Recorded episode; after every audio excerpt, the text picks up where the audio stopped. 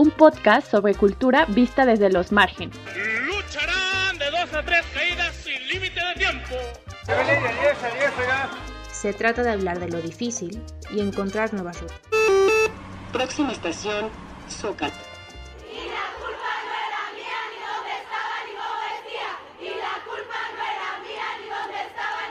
Porque creemos en lo colectivo para acompañarnos desde los afectos. Para romper la hegemonía de la creatividad y ampliar las narrativas.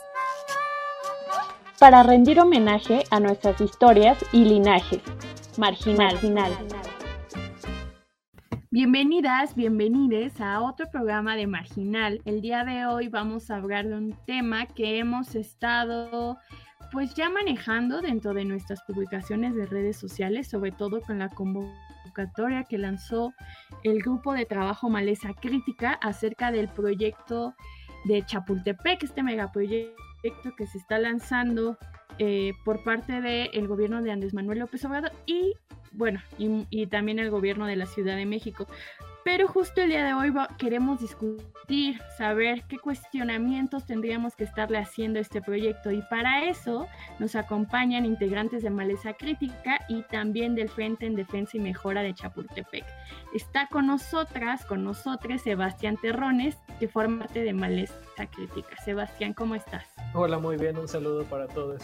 También está Adán Quesada, quien también pertenece a Maleza Crítica. Adán, ¿qué onda? ¿Qué tal, Ekaterina? ¿Cómo estamos? Natalia Sáenz, esa crítica y de Aquelas Hilachas. Natalia. Hola a todas y a todos.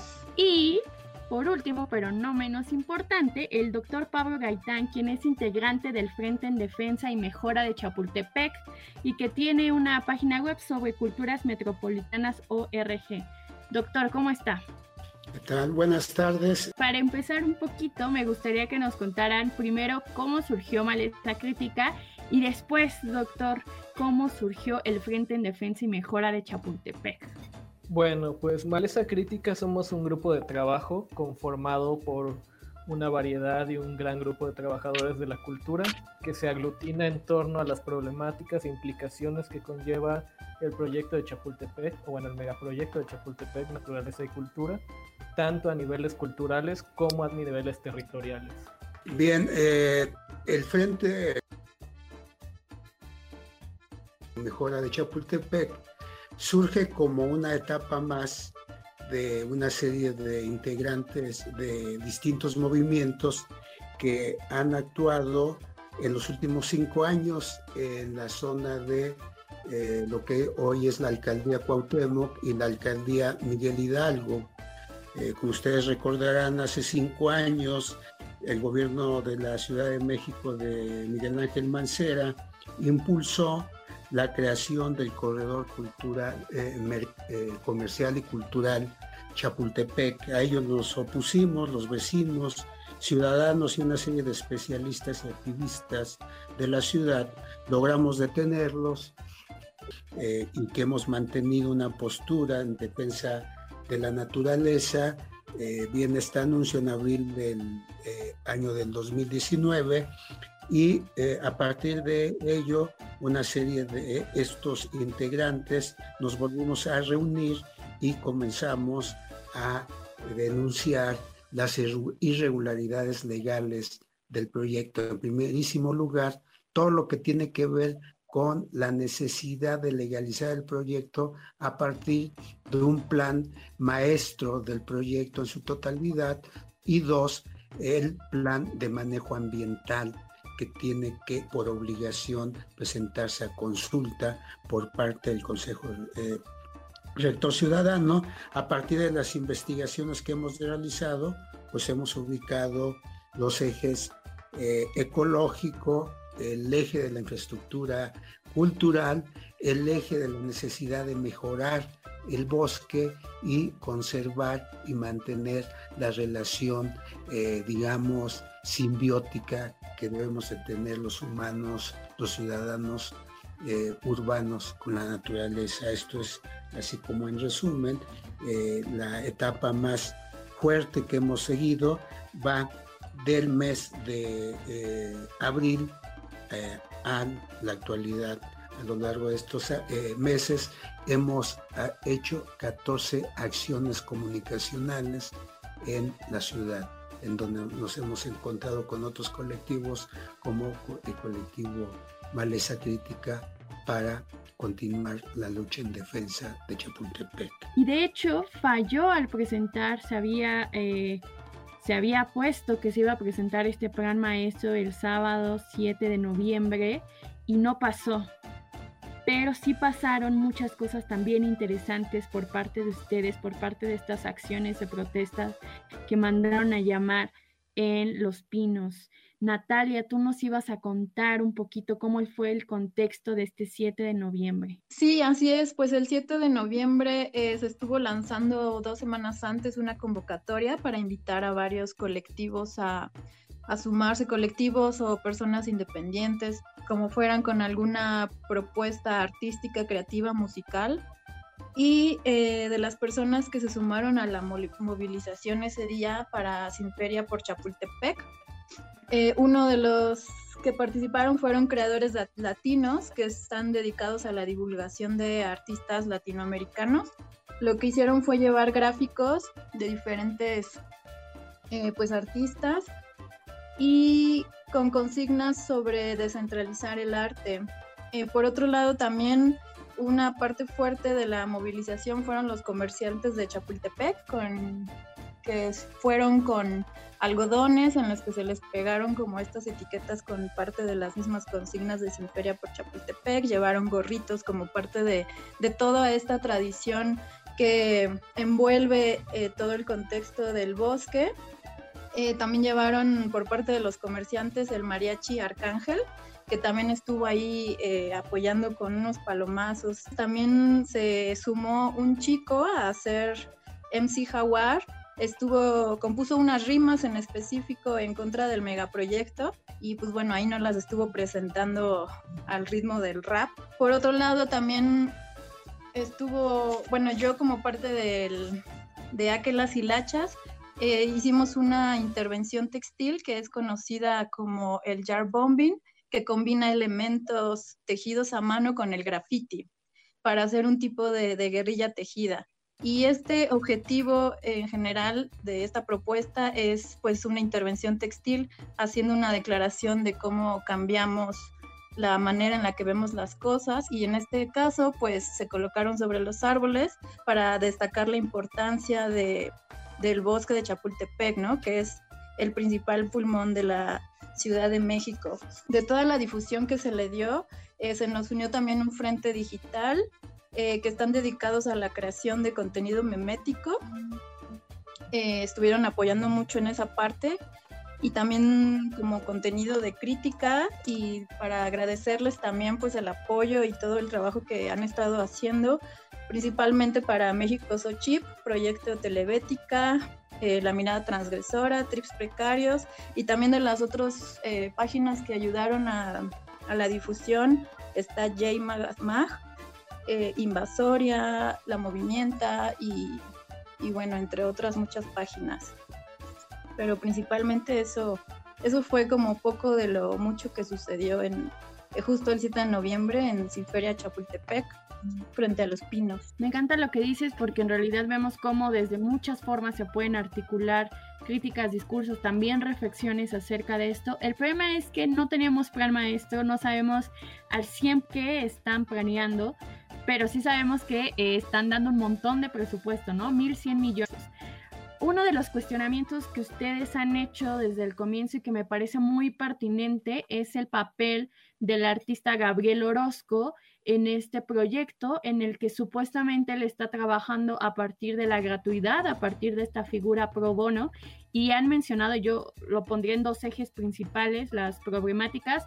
Una, eh, la, la que continúa con esta idealización de que el trabajo cultural es gratuito y que esto, por supuesto, para él que pertenece a la élite del arte contemporáneo, podríamos decir que en cierto sentido se puede dar el lujo, pero que frente a todo un sistema de precarización laboral para los trabajadores de la cultura, esto pareciera que remarca esta forma idealizada de observar el trabajo de cultura. Sin el otro eje que yo diría, que ustedes también han mencionado muchas veces, es que justo esta figura del pro bono no permite que se finquen responsabilidades como debería de ser, pues está frente a un gran megaproyecto público y sobre todo también eh, preguntarnos y cuestionarnos, ¿es lícito que eh, se hagan estos proyectos a tal modo a partir del dedazo presidencial? Cuando primero, para empezar, tendríamos que cuestionarnos por qué tiene que haber este proyecto, pero ya que está, ¿por qué tiene que ser dado de esta manera a partir del dedazo? Aquí hay una gran, eh, digamos, falsedad en esta idea del trabajo pro bono del artista y ciudadano Gabriel Orozco, porque cuando hay un convenio entre eh, cualquier ciudadano, empresa, grupo, eh, grupo de artistas o varias instituciones, pues no podemos hablar estrictamente de pro bono porque se firman siempre convenios de colaboración, le hace contratos. En estos contratos siempre, hasta la experiencia que incluso muchos tenemos porque o hemos sido becarios de alguna institución estatal o nos han apoyado un proyecto, siempre firmamos un convenio y en ese convenio se llegan a establecer cuáles son las responsabilidades los entregables, como dicen, los, el objeto del, convenio siempre va a estar. Eh, es evidente, como ya lo anuncia en la página oficial del proyecto Chapultepec, la Secretaría de Cultura, que firmaron convenios y en particular ahí hay un convenio que se menciona sobre la eh, considerar la participación de Gabriel Orozco como, eh, digamos, como creador de una obra de arte y están considerando a Chapultepec como una obra de arte de Orozco y están hablando de sus derechos de autor. Por lo tanto, se relativiza esa idea en términos jurídicos y formales y de trabajo, esa idea del pro bono no es gratuito, va a obtener una ganancia. La primera ganancia es que tiene derechos eh, de obra uno, sobre Chapultepec. Chapultepec como naturaleza y como espacio público no puede ser una obra personal. Eso es totalmente ilegal, pero eso es su ganancia de Gabriel Orozco. Dos, va a obtener eh, copyright. ¿Qué quiere decir copyright? Derechos de reproducción. Por ejemplo, me imagino que si finalmente se crea su pabellón de arte contemporáneo en lo que es el jardín botánico, entonces, por ejemplo, van a eh, hacer postales para los turistas o para los visitantes y eso eh, significa dinero por los derechos de reproducción. Es decir, no existe de ninguna manera eh, tal cuestión. Cuando Gabriel Orozco en determinadas entrevistas plantea que le encargó, por ejemplo, a Mauricio Roche Turbide, que es su amigo desde la infancia, eh, que es arquitecto y que va a ser la versión eh, eh, de la Cineteca Nacional en la inexistente cuarta sección, entonces él está ya funcionando como ejecutivo y coordinador de un grupo de artistas y arquitectos que están haciendo obra, proyectos de obra, y eso quiere decir dinero. Eso no se puede hacer sin recursos. Y evidentemente nadie está hablando de que, por ejemplo, Mauricio Rocha está siendo pro bono. En, en, los convenios había que revisar y exigírselos a la Secretaría de Cultura para que nosotros veamos qué tipo de encargo de convenio y de recursos están jugando. Eso no es gratuito, todos lo sabemos. Entonces, el discurso del pro bono es un discurso ad hoc para ocultar los recursos y el negocio que está detrás. Un ejemplo también que tiene que ver con esto o una acotación es que todos sabemos que Gabriel Orozco no anda por el mundo solamente como Gabriel Orozco, él es parte de la cartera de una empresa cultural o de arte contemporáneo llamado Galería Curimansuto.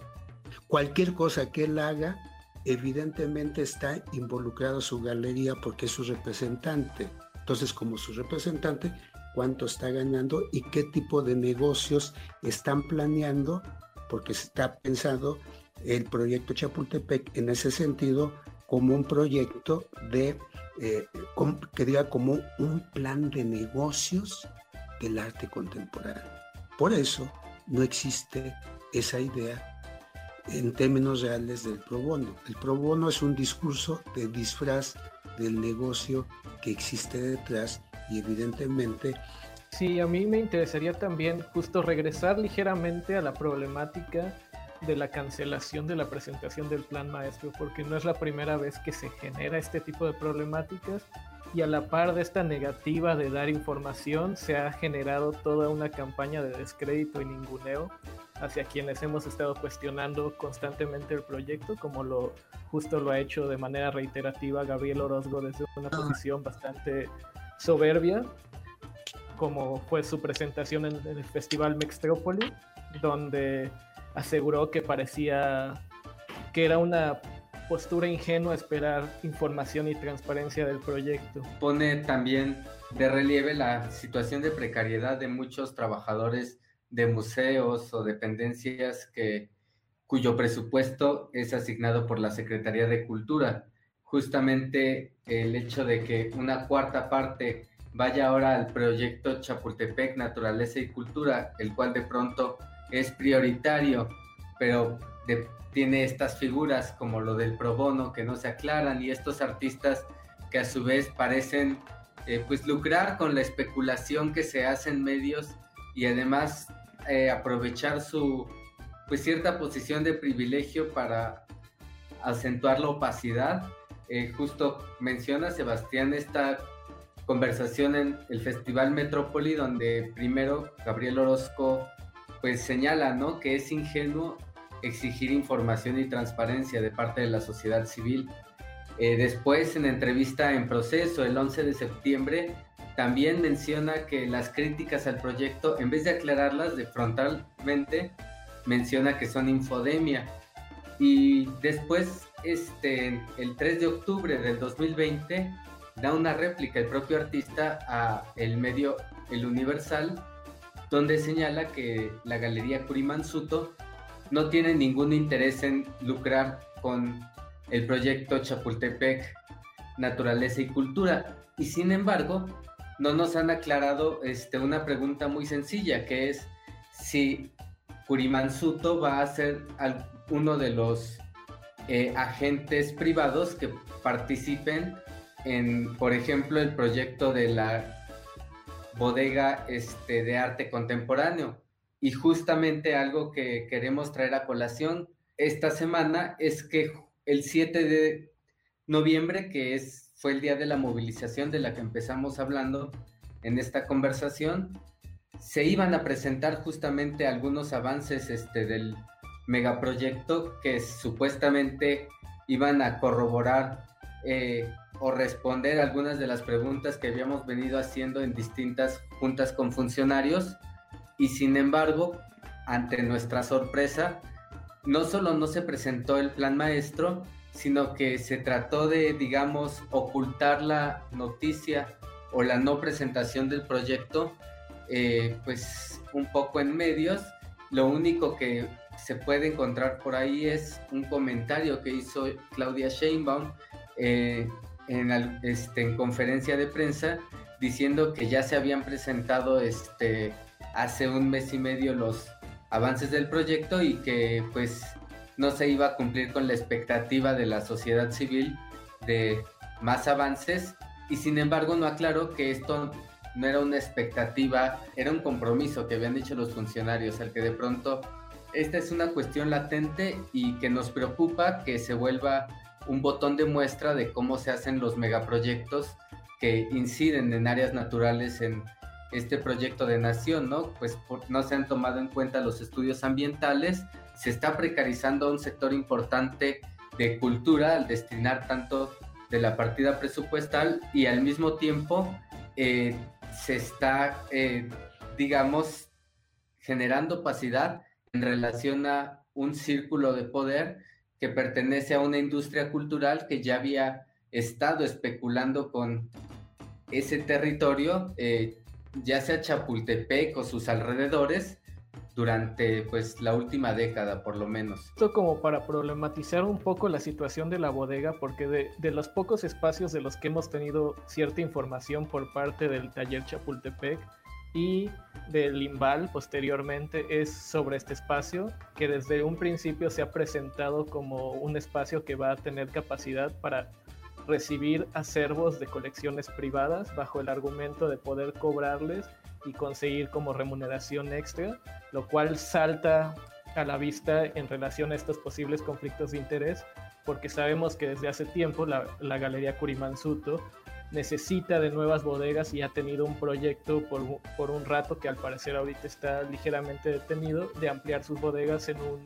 en un espacio de la colonia Doctores, donde se le prestó ese espacio por un tiempo a un colectivo de arte pero actualmente surge este proyecto por parte de Orozco en el que se ve un claro conflicto de interés. A mí me gustaría que pudiésemos reflexionar justo de la figura de Gabriel Orozco en términos de lo que representa como, a mí me parece como este estereotipo hegemónico del artista genio, a la que se le da un espacio público, que me parece esto fundamental, hablar sobre qué significan los espacios públicos, cómo deberíamos de participar en las cuestiones que se deciden sobre cómo vivirlos y sobre cómo hacerlos a partir de un Estado que literal de un dedazo presidencial parece, o a mí me parece tal vez, que repiten estas lógicas por revolucionarias del artista genio y de decirle, enséñanos lo que es cultura, a nosotros, a todos los demás que no sabemos, ¿no?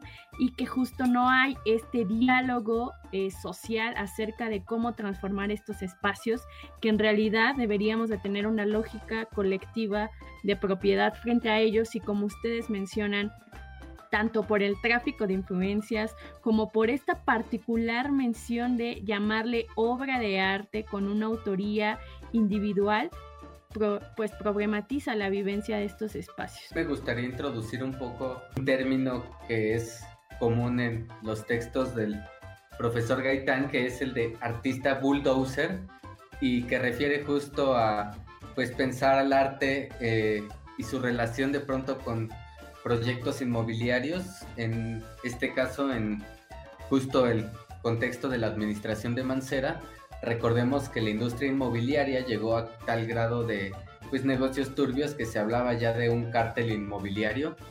Y justo en este sentido, pues el artista bulldozer suele ser este artista que llega como a gentrificar o a, digamos, generar este blanqueamiento simbólico de los espacios o de los territorios desde la práctica artística. Creo que en este sentido, eh, justo, pues lo de Chapultepec viene a cuenta en términos de que además de utilizar este o de generar este tipo de prácticas, eh, se escuda en términos ecológicos, este, a los cuales pues busca legitimar justo desde una práctica eh, que no tome en cuenta las cuestiones ambientales, como por ejemplo lo del plan de manejo ambiental, que debería ser algo que mínimo ya estuviera aclarado este 7 de noviembre y que francamente no, pues no sabemos a qué viene este silencio. Eh, también lo que observo y lo que he estado es que si ustedes eh, ven la alineación o los integrantes de lo que llaman ahora el taller Chapultepec, es una eh, representación de la conjunción de intereses tanto de un grupo determinado de funcionarios del Estado a nivel federal y local, como un conjunto de arquitectos y de empresas sobre los cuales todavía no nosotros no comenzamos a reflexionar. Si ustedes revisan eh, quienes integran eh, los eh, al taller Chapultepec, el primer nombre que salta es el de Raúl Berarduki. Raúl Berarduki, él es el CEO de una empresa que se llama Bobis, con sede en Bilbao, eh, especializada en hacer la proyección y las estructuras de las grandes torres como la Torre Chapultepec 1 que está ubicada en Reforma junto a, la Torre Mayor. Esta empresa curiosamente participó en el proyecto de construcción del Museo Guggenheim en Bilbao. Hay otra empresa que se llama eh, IDOM, que es eh, Ingeniería, Desarrollo, Obras y Montajes, que, eh, que también de origen español, que su matriz está en Barcelona. Ellos están ocupando de los proyectos de movilidad, en particular del proyecto que se llama el, em, el túnel de cuatro kilómetros que se va a construir sobre Avenida Constituyentes. Al observar la presencia de estos personajes con los arquitectos y con Gabriel Orozco, eh, de acuerdo a los estudios de desarrollo urbano que yo he trabajado y que he conocido de otras ciudades del mundo, parece más bien un pretexto el proyecto Chapultepec para impulsar un nuevo desarrollo inmobiliario que va a conectar la San Miguel Chapultepec con las eh, cuatro secciones de Chapultepec en conexión con Santa Fe.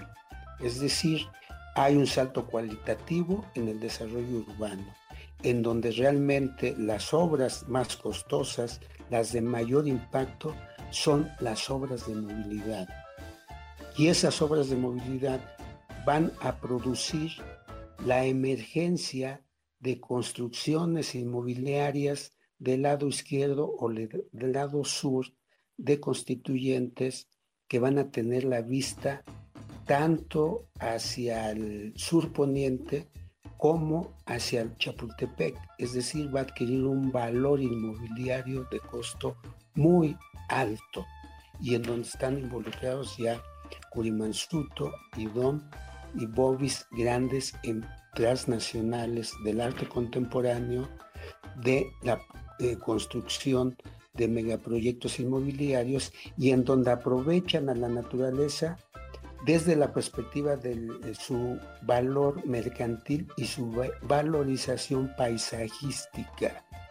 Lo que está al centro en esos términos de la discusión es el papel de un grupo de artistas y de una galería que son, eh, retomando este concepto que recuerda ahora Adán, que es que Curimansuto es la empresa de artistas bulldozer y su gran chofer o conductor, Gabriel Orozco, son los que van a distraer con el discurso biocultural que además no lo sabe utilizar Orozco para disfrazar un proyecto inmobiliario de gran envergadura de biocultural.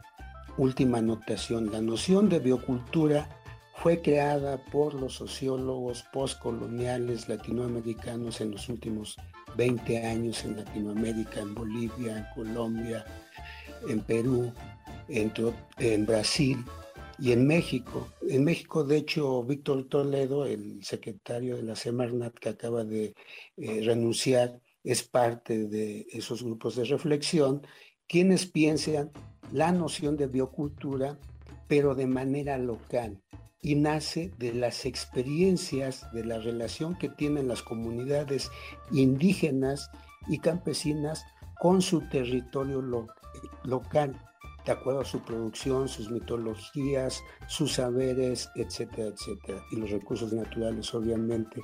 En el caso, no se puede trasladar ese concepto que fue tejido desde la resistencia política y descolonizadora al el caso del bosque de Chapultepec, porque en el bosque de Chapultepec no cumple esos requisitos. El bosque de Chapultepec primero tiene una propiedad federal Dos, es un espacio público y tres, estamos hablando de recursos públicos en el contexto urbano. El papel de Chapultepec como naturaleza viva que, nos, que produce oxígeno para la ciudad tiene otro papel, por lo tanto lo debemos de pensar a esa naturaleza como un territorio natural para toda la ciudad, para todo, incluso para todo el país, pero no como parte de una localidad propiedad de una eh, etnia o de un grupo campesino en particular. Por eso no tiene nada que ver el concepto de biocultura como lo quiere introducir de una manera muy eh, tergiversada y conveniente en términos ideológicos por parte de Gabriel Orozco como agente del capitalismo verde. Para romper la hegemonía de la creatividad y ampliar las narrativas. Marginal. Esto que dices, Gaitán, con lo que vas terminando, eh, me parece muy potente en términos de repensar el motivo de por qué Chapultepec, ¿no? Eh, yo veo que hay de parte del, del discurso estatal una legitimación a base de, sobre todo, de discursos históricos convergentes al Estado-Nación, porque sabemos que al presidente le gusta esta historia en términos de retórica del Estado-Nación, pero también esta tergiversación, como tú dices, de lo biocultural y entender más bien o más bien preguntarnos que este proyecto ahonda todavía primero la centralización de los recursos de la cultura, ¿no? Como por ahí hablábamos el otro día, hay una ya sobreoferta de espacios culturales ahí que están justo delimitados para un cierto público que en realidad podríamos hablar que son las élites citadinas y, lo, y el público turístico, ¿no? Entonces, pensar realmente para quién van a ser estos espacios y bajo qué lógicas se están pensando. Eh, en ese sentido, me gustaría reflexionar un poco acerca no solamente este espacio del pabellón contemporáneo, que como ustedes bien dicen, puede haber un tráfico de influencias ahí, sino de otros espacios que al parecer se dibujan por ahí acompañando al proyecto, como es el museo hacia el ejército, un espacio como tipo museo hacia el maíz, el museo a Lázaro Cárdenas, que a mí me parecen un repliegue ideológico muy fuerte, tomando en cuenta que en términos de seguridad y en términos económicos y de importancia política, el ejército está acrecentando su poder en este sexenio. Sebastián. Tomando el concepto sobre este simbolismo sin una práctica real tan recurrente en el discurso político actual, eh, en específico para retomar esta idea del medio ambiente que se ha manejado y se ha utilizado para promover el proyecto de Chapultepec, Naturaleza y Cultura. Es muy evidente cómo se practica este discurso a través de la imposición de un supuesto museo del maíz como un elemento retórico de esta supuesta ecología en el proyecto, pero a la par de, este, de, este, de esta propuesta de proyecto podemos ver cómo la práctica real del gobierno se continúa separando y continúa perpetuando todas las viejas prácticas del, agro, del agronegocio, alejándose de una postura más agroecológica cercana a la soberanía alimentaria. También la situación, se nos ha vendido mucho que el ejército sale de Chapultepec,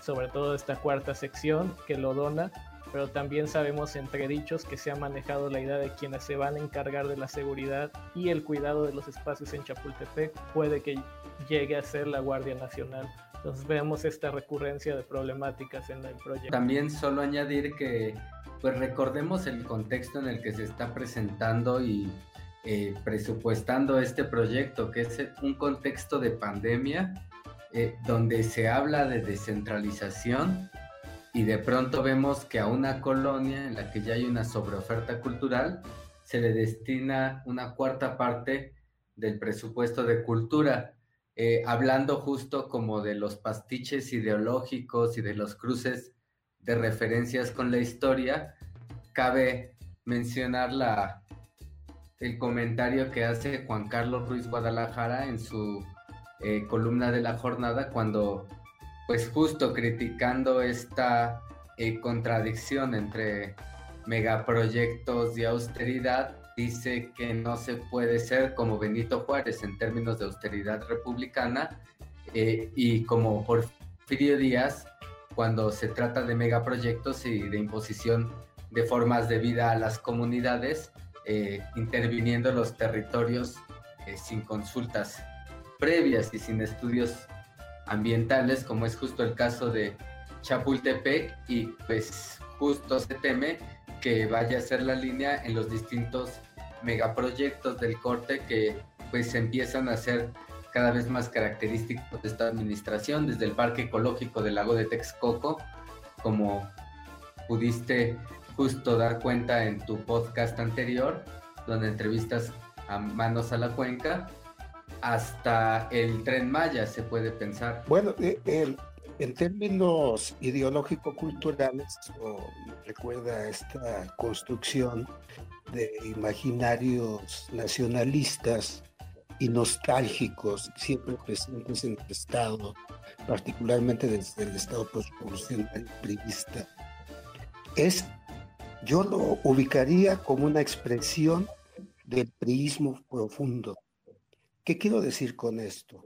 Por un lado, ustedes vean cómo el proyecto tiene que ver con la construcción de un Chapultepec edénico, en donde subsistiría lo mexicano de manera eh, inocente, naif, el buen salvaje, el mexicano buen salvaje que va a ser representado en el Museo del Maíz, el buen salvaje que se reconoce en el caudillo llamado Lázaro Cárdenas, que va a ser este, homenajeado con su gran silla eh, presidencial en el museo organizado por uno de los representantes del cártel del arte contemporáneo, llámese Homero Fernández, con un pabellón de arte contemporáneo como continuidad de la supuesta modernización de la presencia del arte mexicano en el mundo, ¿no? Entonces tenemos el Museo de Antropología, después el Museo Tamayo, el Museo de Arte Moderno y finalmente para llegar a este gran momento este, el Museo de las Cajas Vacías de eh, Orozco, el cubo acústico, el, eh, la cineteca, el Centro de Cultura Ambiental, el parkour, que son pabellones. Habría que discutir el papel del pabellón dentro de esta nueva construcción de un imaginario ideológico, pero siempre llevado adelante por individuos, por caudillos.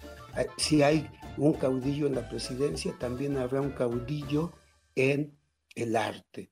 Entonces pasamos de los tres eh, muralistas del nacionalismo revolucionario a eh, la posnación nostálgica mexicana representada por Gabriel Orozco, que además tiene genes de un pasado incluido o conectado genético ideológicamente con esa tradición, es la continuación de esa tradición. y por eso se está haciendo en familia. Si ustedes comienzan a revisar los nombres que empiezan a aparecer por ahí, son los juniors del eh, nacionalismo revolucionario profundo. Es un proyecto ideológico en ese sentido que tiene que ver con esta continuidad. Una breve mención de lo del buen salvaje hay un, por ejemplo, eh, pues en varias entrevistas se menciona que en la tercera sección se busca eh, aprovechar que ya es un espacio en el que los jóvenes han generado contracultura y se habla, se empieza a hablar de una arqueología de la contracultura en el que pues se van a dinamizar eh, estos espacios como utilizando un lenguaje pues de empresario cultural en relación al espacio público y justo pues pensando, ¿no? Incluso como, como ciertos elementos como el skate o eh, distintas prácticas en Chapultepec que en este caso Gabriel Orozco identifica como contracultura pueden ser apropiadas e integradas al proyecto, eh, pues justo como pues se acaba de mencionar, ¿no? Sí, solo para señalizar nuevamente todo este ejercicio volcado sobre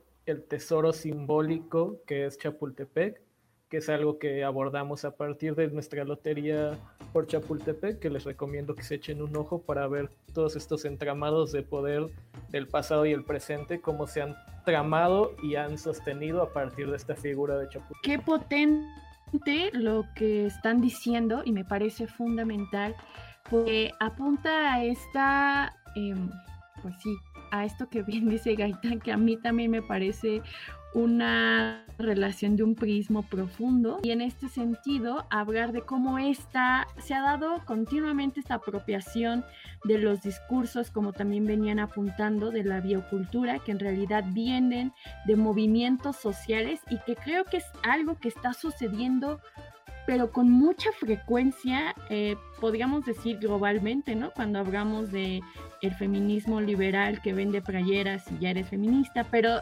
realmente desde el Estado en estos momentos, con los megaproyectos, con los discursos que se dan continuamente en las mañaneras, como decir que el presidente está con las poblaciones indígenas, pero no recibe al ZLN que está siendo asesinado por paramilitares, con el Parque Ecológico del Lago de Texcoco, etc. Y en ese sentido me gustaría que habláramos un poco de que ustedes han mencionado que este proyecto es un proyecto ecológico branqueado. ¿A qué nos referimos cuando dicen estas palabras y en qué sentido podemos verlo en este proyecto de Chapultepec? El blanqueamiento, eh, eh, desde mi perspectiva en este eh, tema, con la perspectiva del tema de Chapultepec, tiene varias capas, desde el blanqueamiento de los recursos, cuando hablan, por ejemplo, la reasignación de recursos de cultura, que son reasignados para proyectos de movilidad. Esa es una forma de blanqueamiento eh, presupuestal. Luego hay otro tipo de blanqueamiento, que es el blanqueamiento del discurso biocultural, que es una expropiación es un ejercicio extractivista por parte del grupo de Orozco del concepto para volverlo light, manejable, edulcorado, para disfrazar un proyecto netamente destructivo de la naturaleza. No tiene nada que ver. Hay también un proyecto de blanqueamiento que va a tener grandes consecuencias en la vida cotidiana del bosque. Por ejemplo, pensemos que es evidente que todos los pabellones que están planeando, que va a ser un circuito de pabellones, pabellón contemporáneo, el, acústico, el cubo acústico, el centro cultural ambiental, el salón de usos múltiples que quieren hacer en la segunda sección que va a ser para ferias de arte contemporáneo, el parkour, el museo o el pabellón dedicado al, este, al, este, al ejército, que va a hablar seguramente de sus grandes victorias contra el pueblo mexicano, recuerdes el 2 de octubre de 68 y las posteriores. Entonces, es blanqueamiento, ahí va a haber blanqueamiento histórico, por ejemplo, en ese museo seguramente, no se va a hablar del papel del ejército en los últimos 50 años en este país, obviamente. Se va a poner la historia bonita e ideológicamente blanqueada de la experiencia del ejército en este país. Eh, el, el, Museo del Maíz también es un blanqueamiento. Le encargan eh, a Hagerman, pues, que tiene toda una perspectiva edulcorada de la arquitectura rural en este país, eh, etcétera, etcétera. Entonces, si vamos juntando todos los elementos, hay distintas capas del blanqueamiento, que es un proyecto del blanqueamiento de la memoria, del blanqueamiento ideológico, del blanqueamiento de las tradiciones, del blanqueamiento de la presencia de los indígenas, pero sin la molestia presencia política de los indígenas organizados y autónomos. Se reduce otra vez a un folclorismo que a mí me recuerda mucho al folclorismo del sexenio de Luis Echeverría en la década de los eh, 70 cuando la esposa del presidente se vestía con huipiles y que hoy día los veo proliferar entre el sector eh, de las funcionarias del gobierno y de la propia Secretaría de Cultura, ¿no? Entonces vean ustedes todos estos procesos de blanqueamiento en las distintas capas que podemos. Sí, también en cuanto a la situación de la instrumentalización ecológica, el discurso que ha tomado el proyecto es uno que se aproxima a través de la permacultura. Y esta es una situación bastante delicada y yo sé que lo que voy a decir va a enojar a muchas personas, pero el movimiento permacultural contemporáneo es uno que en general se presta fácilmente a ser instrumentalizado al servicio del capital. Esto sobre todo porque a diferencia de otros movimientos de base articulados desde el sur, como la agroecología, la agricultura regenerativa o la ecología política, que de hecho es desde donde surge la idea del lo biocultural, la permacultura carece de una perspectiva y una práctica de acción política interseccional donde se problematicen situaciones de raza, género, clase y un larguísimo etcétera. No por nada es de lo más común encontrarnos cientos de proyectos permaculturales pululando sin ningún problema en espacios tan conflictivos como lo son las enclaves turísticas, digamos Tulum, por citar algún ejemplo, sumándose sin ningún problema a las narrativas eco-chics de estos lugares y ahora comenzamos a ver esta utilización de ese término siendo instrumentalizado a partir de el taller Chapultepec para el proyecto de el Bosque Cultural Chapultepec y de la Curimanza. Y bueno, solo para puntualizar, eh, no somos conspiranoicos, eh, ha habido como una discusión, eh, digamos, intestina o muy interior en el circuito metropolitano, tal vez del arte contemporáneo, sobre una exposición realizada a 20 años de la fundación de Suto. La exposición se titula Siembra y pues lo curioso es que la mención a la siembra está guiada por un texto curatorial que utiliza a la permacultura como una suerte de alegoría del ejercicio de mercado que hace eh, con esta exposición en la cual inserta obras de sus artistas consagrados, entre ellos Gabriel Orozco, junto con obras de artistas jóvenes. Eh, y pues tal es la relación que podemos encontrar textos, eh, por ejemplo, internacionales. Hay un italiano que se titula justamente La Galería como Permacultura, siendo que la permacultura es el eje rector eh, de la narrativa de Chapultepec Naturaleza y Cultura en términos ecológicos, pues de pronto pareciese pues un poco ingenua la eh, pues el señalamiento ¿no? de que Kurimansuto no tiene nada que ver cuando a claras luces esto pues parece publicidad encubierta. Pues la verdad es que nos quedan demasiados cuestionamientos, demasiadas preguntas más bien eh, a futuro, pero también definitivamente vemos un patrón de esta lógica Estado-Nación y esta apropiación de discursos supuestamente bien intencionados, pero que sirven para legitimar. Y creo que nosotras, nosotres, desde este sector de la cultura que justamente, supuestamente en su idealización, en su romantización, en su supuesta neutralidad, se utiliza mucho para poder justificar proyectos extractivistas. Sebastián, Natalia, Pablo, Adán, muchas gracias por estar aquí el día de hoy platicando con nosotras, con nosotros y definitivamente vamos a dar seguimiento a lo que acontece, a lo que ustedes están haciendo con sus movilizaciones, con sus reflexiones y bueno, tomen este espacio como suyo para futuras ocasiones. Muchas gracias. Pues muchas gracias por la invitación. Muchas gracias a todas. Igual, muchas gracias y seguimos. Y mis compañeros, que eran los radicales, los del 68, los intelectuales, nos dicen que las mujeres somos menos creativas porque la creatividad se nos va en la maternidad. Por la necesidad de hacer visibles los linajes de mujeres, para recordar el legado que nos dieron, Ancestras con Paulina Castañeda. Hola, hola a todas, a todos y a todes. Bienvenidos de nuevo a esta sección de Ancestras después de unas cuantas semanas en las que ojalá hayan podido estar al tanto de, los contenidos súper interesantes que ha habido aquí en Marginal. Esta vez les vengo a hablar de un artista cuya temporalidad es un poquito distinta a las anteriores. De hecho es una artista que todavía está activa actualmente. Y se trata de María Eugenia Chelet, una artista multidisciplinaria que se ha desarrollado en prácticas como el collage, la fotografía, el performance, el arte objeto y la instalación. Y bueno, algunos datos biográficos son que María Eugenia nació en la Ciudad de México en 1948 y en realidad su formación dentro del arte llegó un poco después de haber explorado en otra carrera como fue la de comunicación. En esta se desarrolló y dedicó algún tiempo a dar clases. Sin embargo, a la par fue descubriendo este otro mundo de la creación artística, formándose primero en fotografía y posteriormente estudiando artes visuales como tal.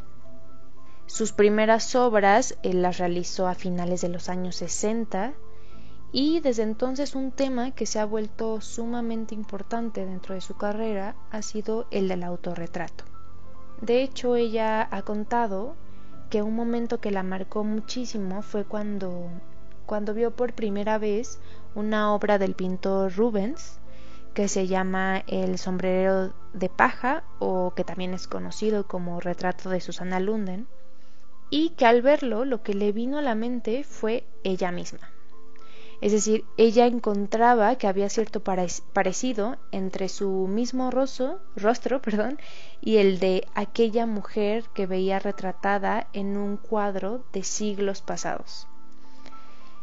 Y fue a partir de esta relación que empezó a pensar, o más bien a pensarse ella misma respecto a otras a estas otras mujeres que en muchos casos eh, llegaban a trascender a través de las pinturas, incluso hasta convertirse en estereotipos de ciertas nociones que tenemos sobre lo femenino. Y pues bueno, es así como empieza a crear obras en las que encarna arquetipos, estereotipos como, como el de la Virgen o algunas divas de Hollywood y otros personajes que ya sea que han sido retratados en pinturas o en otro tipo de medios como, como cómics, anuncios publicitarios y otro tipo de cuestiones. En el caso de sus obras collage, por ejemplo, lo que esta artista hace es intervenir imágenes que han llegado a ser canonizadas dentro de la historia del arte o como les mencionaba que simplemente eh, pues han llegado a formar parte de, de, esas maneras más comunes en las que se representa a las mujeres en Occidente, como a través de los cómics que les comentaba, o, esta, o estos otros anuncios publicitarios. Y la forma en la que intervienen estas imágenes es justamente añadiendo fragmentos de su propio cuerpo, ya sea el rostro, las piernas eh, u otras partes, y lo que queda como resultado son imágenes un tanto híbridas que entre lo cómico y lo irónico también, yo diría que de cierta forma rompen con esta objetualización y también pasividad de la imagen de la mujer, que antes solamente se mostraba estática. Y bueno, aquí, aquí cito a la misma artista, quien ha dicho que en sus imágenes ya no es la mujer objeto vista por los ojos del otro, sino que es ella misma el, el objeto sujeto de su propio encuentro. Porque bueno, ella, ella lo cuenta de hecho en muchas entrevistas y es que en alguna etapa de su vida ella fue musa y modelo de algunas de sus parejas que ya sea que pintaban o hacían alguna otra práctica artística. Y entonces ahora ella al autorretratarse, de cierta forma está revirtiendo esta posición y reafirmándose como sujeta creadora de su propia imagen. Y en este sentido pienso que pues al tomar distintos estereotipos de feminidad y encarnarlos, pues también a nosotros como espectadores se nos está dando cuenta de que justamente esos estereotipos son construcciones y en tanto construcciones pueden ser intervenidos pero subvertidos también. Y pues bueno, yo quise hablarles un poquito de esta artista porque en lo personal su, obra me parece súper interesante, justo porque a través de lo cómico y lo subversivo creo que al final de cuentas nos, nos está enfatizando que, que la forma en la que nos miran, pero también la forma en la que nosotras nos llegamos a ver, es decir, a nosotras mismas, pues son construcciones que están en constante cambio y que por lo tanto podemos modificar.